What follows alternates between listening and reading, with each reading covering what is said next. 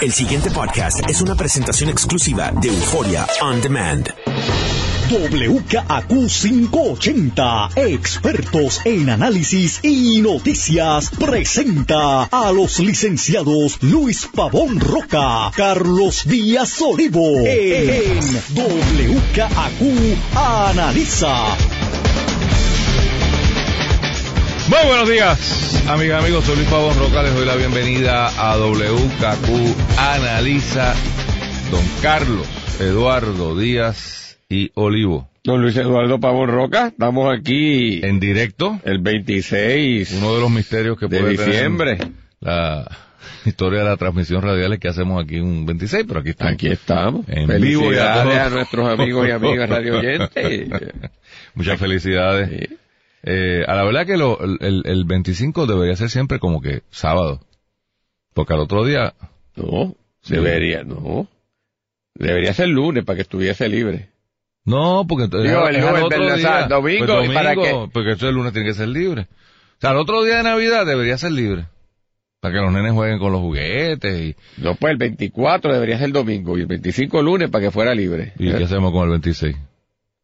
No, a mí me preocupa el 26. Ah, el 26. ¿Ves? Porque después que uno está embollado el, el 25, es- y a- ayer era como que, bueno, pero Me vamos, parece que a mañana- mucha gente mañana- eso no le afecta, Luis, porque cuando yo venía por acá tú No estabas solitario y yo miraba y decía, Dios mío, que entonces la tristeza a uno se le embarca porque uno dice, soy solo yo por aquí yendo aquí a trabajar y todo el mundo recogido. Pero un abrazo a todo Sí. el mundo, un abrazo eh, en Navidad. Me parece que eh, había mucho. Eso es bueno porque fíjate que lo que refleja bueno. entonces esa soledad que tú hablas de la carretera, porque significa que mucha gente y fue mi percepción.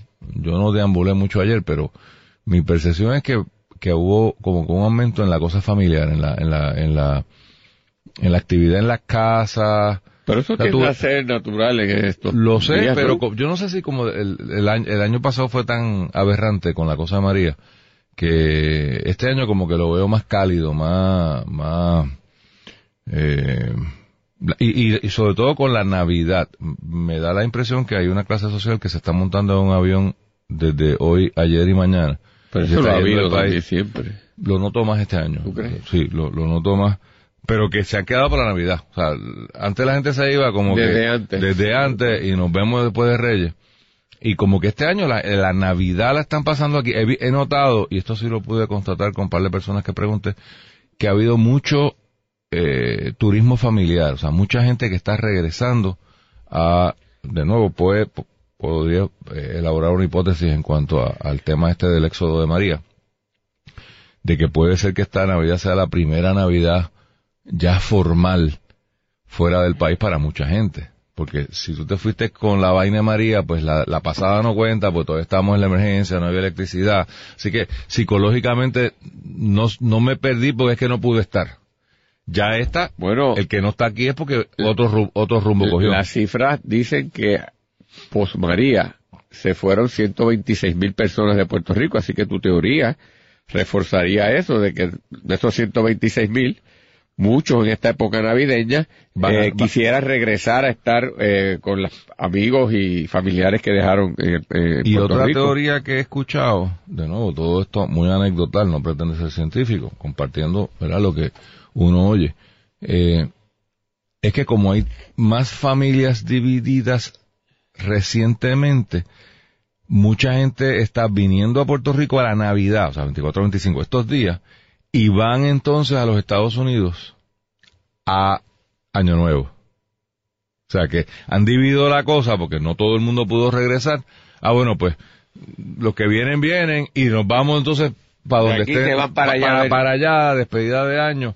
Que yo creo que también era, era más, eh, históricamente pasaba mucho también. La gente le gusta mucho ir a Disney, a, a Nueva York, Washington, donde hay muchos fuegos artificiales y unos, y unos shows.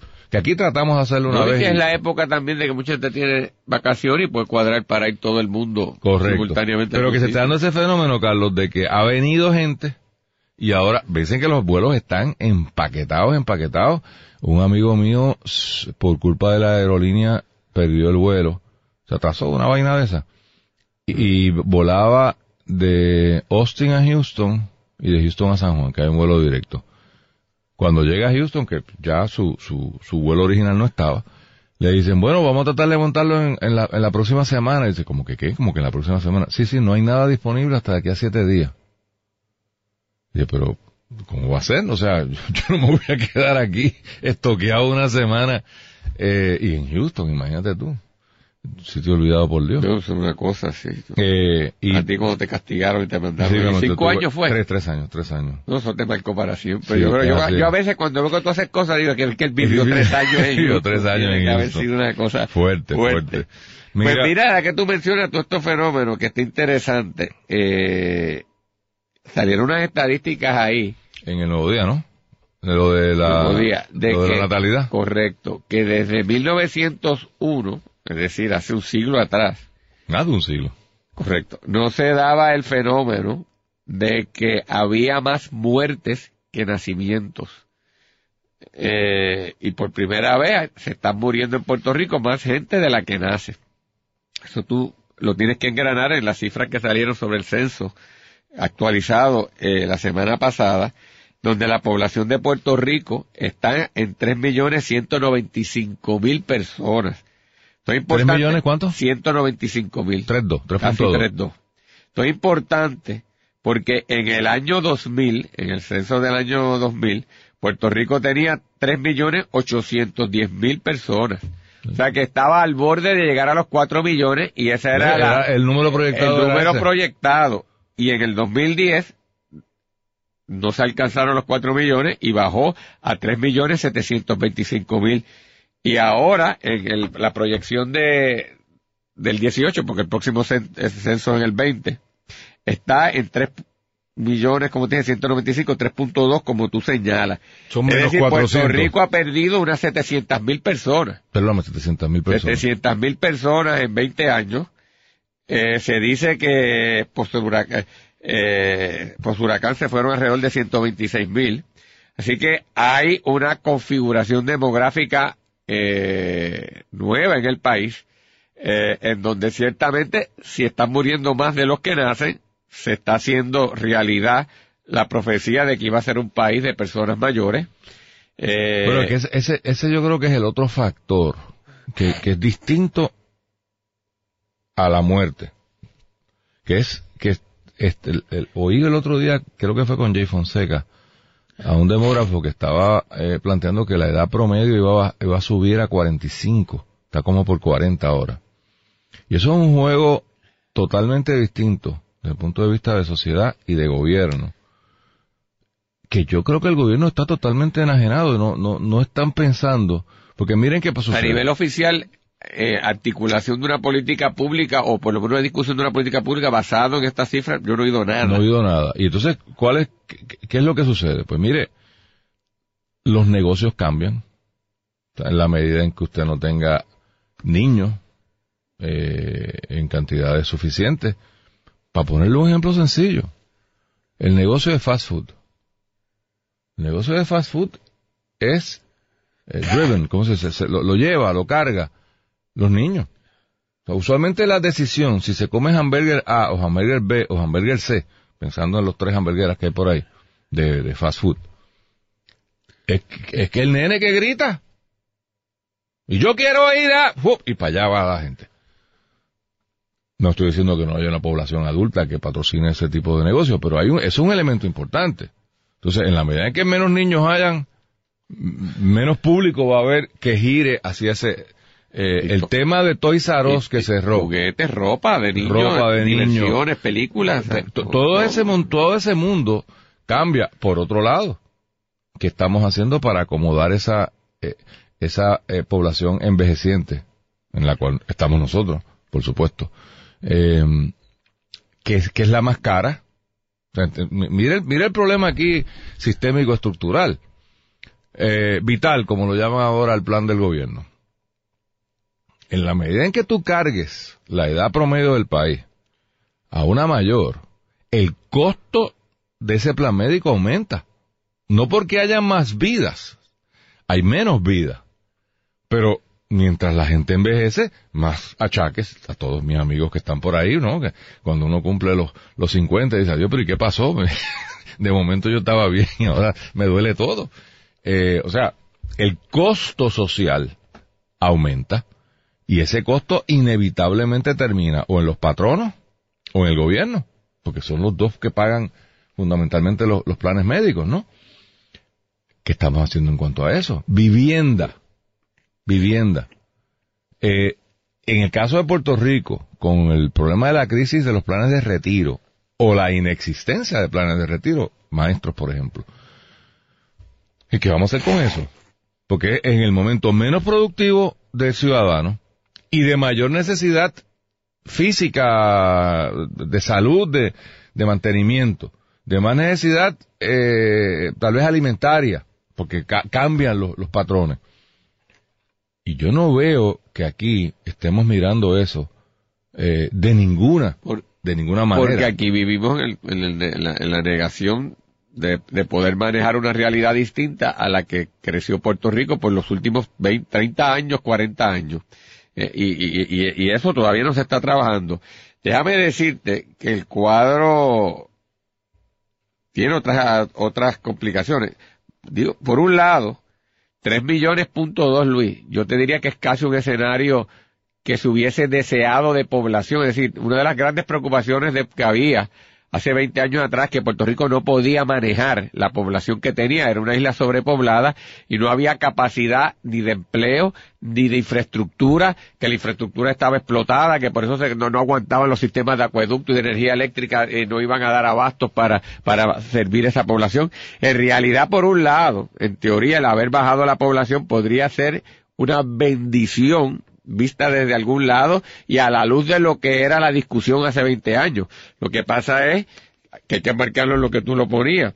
El éxodo ha incluido la salida de gente joven, de gente preparada y se ha quedado eh, mucha gente en su etapa ya de retiro que no tiene esa capacidad productiva, que tiene problemas de salud, que está reclamando el recibo de una pensión, que no hay con qué, tú muy bien lo describías, eh, cubrirlo con la escasa población que está surgiendo a sustituir toda esa generación de baby boomers que, que ahora está retirándose.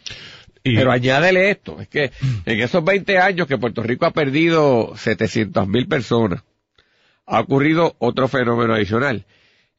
El, que yo te lo decía la semana pasada, el, el, el, el incremento continuo en recibo de transferencias federales se ha detenido. Y antes era una, según crecía la población, iba creciendo la expansión de, ayudas federales y presidenciales. Se ha reducido la inversión producto de manufacturas y compañías electrónicas. Eso al, desaparecer las 936, que fue, fue simultáneo con esa época, desapareció otro de los mecanismos de inversión.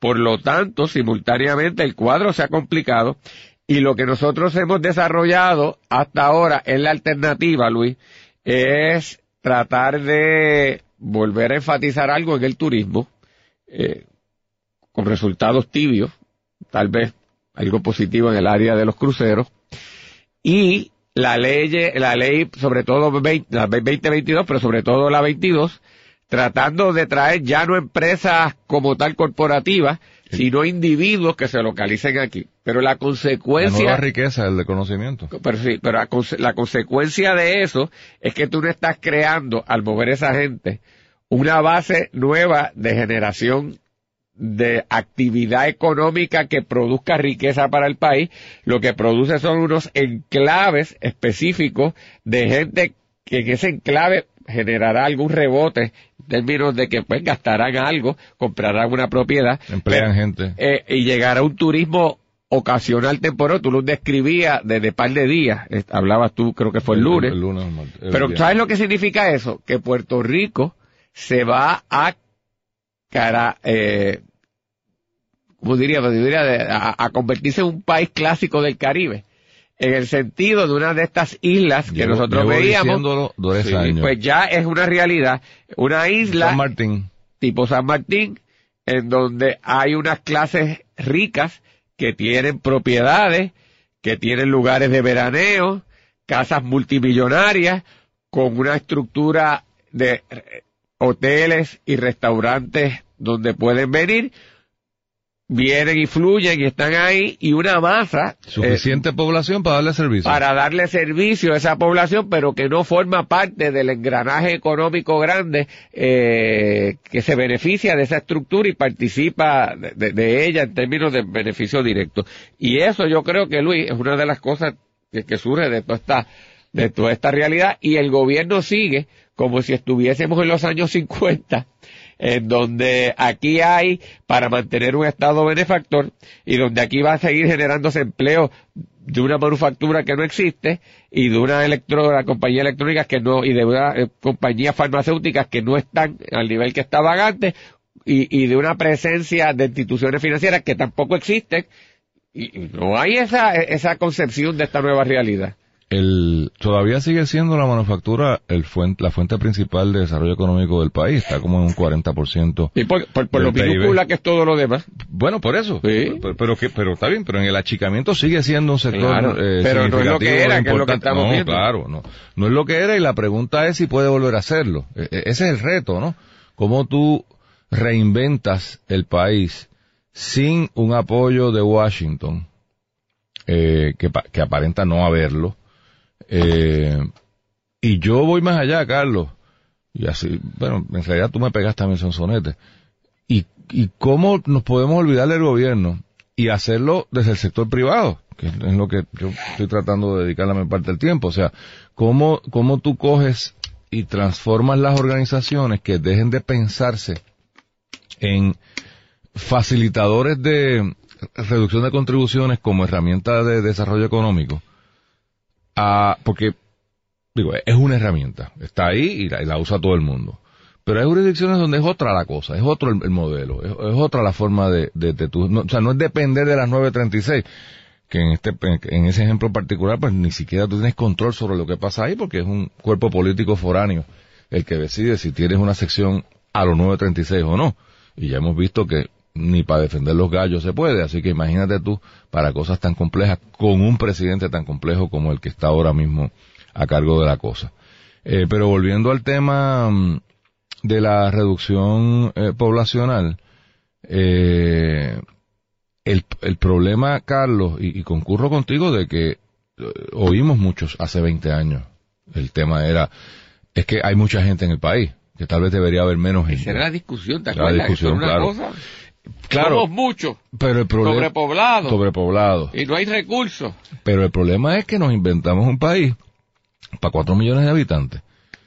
Y aunque no funcionen los sistemas, los compramos y están ahí, están financiados. O sea, esa deuda de los 72 millones de pesos. Es más difícil pagarla como es. Correcto. O sea, la, la, hay, hay toda una teoría de que se la robaron, de que, mire, se habrán robado parte porque es natural el proceso. Pero ahí están las escuelas, ahí están, algunas de ellas cerradas, sí, pero ahí están. O sea, ¿dónde están los chavos? En todo ese montón de carreteras que hay por ahí. Entonces ahora no hay tapón y sobran los carriles. Bueno, pero la carretera está ahí, hay que pagarla. Eh, eh, lo, lo, el, todo el montón de hoteles que se financiaron con fondos públicos. Eh, Estructuras gubernamentales. estructuras gubernamentales que ni votándolo se acaban, canchas de baloncesto, parques de pelota, todas esas cosas, ahí es donde está ese dinero, o sea, yo- a mí me sorprende, sobre todo como eh, amigos y amigas de la, de la izquierda, ¿no? Que dicen, no, porque, ¿y ese dinero?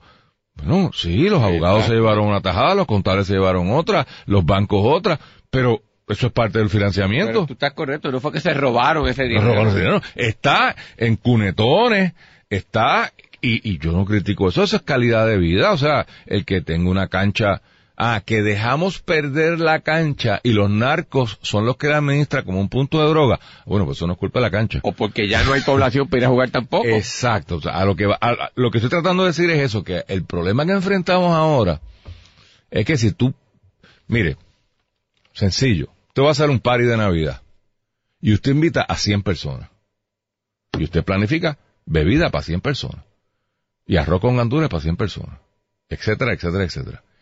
Y le llegan 50 personas. ¿Qué- qué- cuál es su problema? Que ya yo gasté los chavos, ahí está la comida, Mira, invítate al vecino a ver si Raúl, llévate una docena de pasteles, no te lleves uno. O sea, tú tienes un problema práctico porque ya la inversión está hecha. Entonces, eso es lo que nos está pasando. Tú tienes ya una inversión hecha que hay que pagar. ¿Y quién la va a pagar? Y encima de eso, para complicar el, el problema más, cuando hablamos de avejenta- avejentamiento, se dice, Sí. sí, de la población, Envejecimiento. envejecimiento de la población, son los que terminan pagando menos impuestos, porque generan menos ingresos. Por lo tanto, tú tienes un pastel, y el pa- necesitan más servicios. el- y necesitan más servicios. O sea, tengo un party, lo hice para 100, me llegaron 50, y los 50 que llegaron, este, tienen dieta especial, no pueden comer lechón, este, la morcilla les hace daño. Entonces, ¡diablo! ¿Y ahora qué hacemos con el...? E- Eso es lo que está pasando en Puerto Rico. Y, y eso es bien complicado, y de nuevo, yo no sé cuál es la solución. Bueno, No, pero hay que empezar a hablar con esa nueva realidad. Pero lo que, lo que sé es que no oigo a nadie. Porque seguimos, como tú bien señalas, y vamos a la pausa, en el mode de la bonanza. De lo que fue una vez. ¿Cómo resolvimos el problema del desempleo de los jóvenes para que no se nos fueran? Nos inventamos un departamento de educación con todas las plazas del mundo para acomodar a toda esa gente que se graduó de la Yupi que no tiene trabajo. Y darle lo un título que no le sirve para y nada. le damos un título que no sirve para nada. Usted es un, usted tiene una maestría en educación, de matemática, de nene. Todavía de quinto grado. de- de- de- Está bien, pero estoy haciendo, estoy haciendo un mix. Pero de verdad que una maestría en educación. Ay, tú- levántense los que se están graduando con esa maestría. Se levantaban 20. Y se ven acá y hacen falta 20 eh, magisters en esa vaina. Ah, bueno, le tenemos 20 plazas en el Departamento de Educación. Ah, bravo. Cerró el gobierno. Y ahora No tenemos que pagarlo. ¿Y para dónde? Porque lo otro, de nuevo, iba anunciando la pausa hace rato, pero Sí, para, dejar- para dejarlo planteado. No, pero quiero que me reacciones a esto, Carlos. Nosotros nos hemos convertido en que nuestros recursos los estamos gastando como pueblo para educar a una gente para que lo consuman en otro sitio. El pasado podcast fue una presentación exclusiva de Euphoria On Demand. Para escuchar otros episodios de este y otros podcasts, visítanos en euphoriaondemand.com.